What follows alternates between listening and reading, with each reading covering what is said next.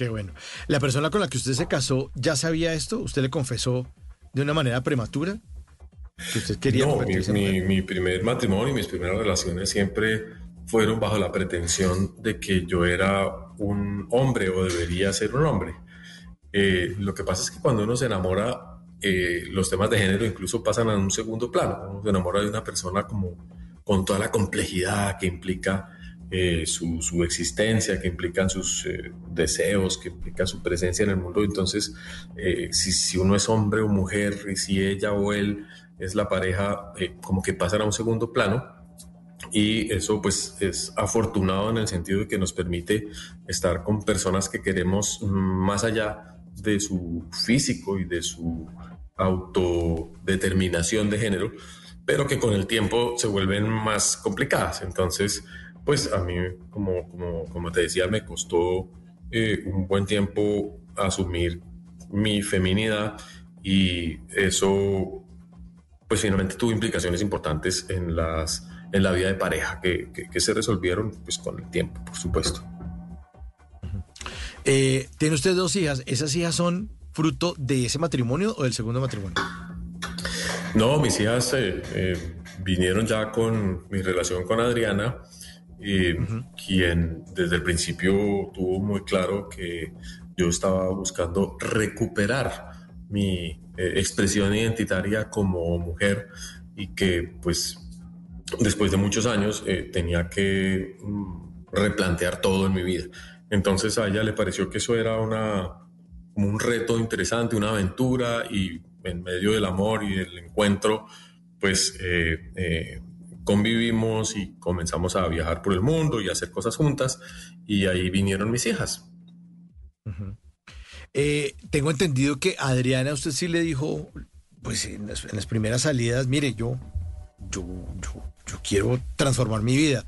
Eh, ¿Sí fue así, Brigitte? Pues claro, yo, yo le dije, yo quiero, eh, yo estoy en este proceso, estoy transformándome o estoy recuperándome.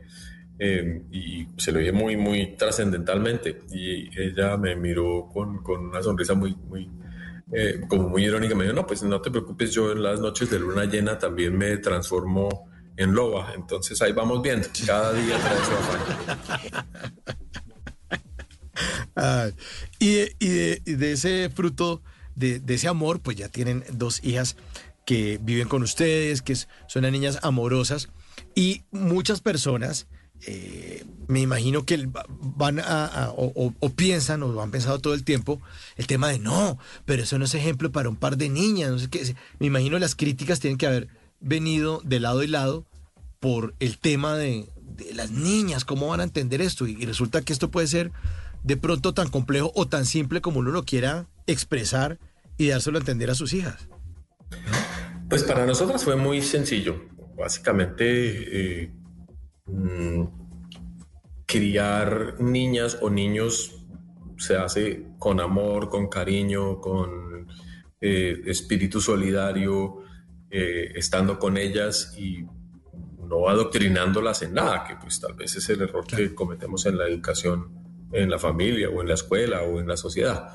Eh, entonces, basta, basta con esa compañía, con esa certidumbre de que siempre vamos a estar con ellas en las buenas y en las malas y que de, resto su capacidad de descubrir el mundo es la que debe proveerles el entusiasmo, la que debe proveerles el sentido de la existencia. Entonces, pues mis hijas que ya tienen 21 eh, y 19 años, pues son, son personas que han estado acostumbradas como a ese discurso en el cual son ellas las que mm, toman todas las decisiones acerca de su vida, de sus parejas, de sus estudios y de su forma de habitar el mundo.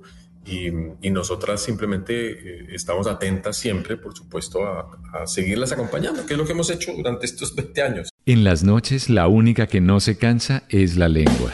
Por eso, de lunes a jueves a las 10 de la noche empieza Bla Bla Blue con invitados de lujo. Los saluda Guillermo Novelli de La Mosca. Les habla Alexander Ospina, Te Amo Hijo TV. Los saluda Maru Yamayusa. La Josefa Chivatay. ¡Ay, papá! Saluda Eddie Herrera. Tema es lo que hay. Claro, puro Bla Bla Blue. Muévanse pa Bla Bla Blue. Prácticamente Con buena música, con historias que merecen ser contadas, con expertos en esos temas que desde nuestra casa tanto nos inquietan y con las llamadas de los oyentes que quieran hacer parte de este espacio de conversaciones para gente despierta. Bla bla blue. De 10 de la noche a 1 de la mañana. Bla bla blue. Porque ahora te escuchamos en la radio.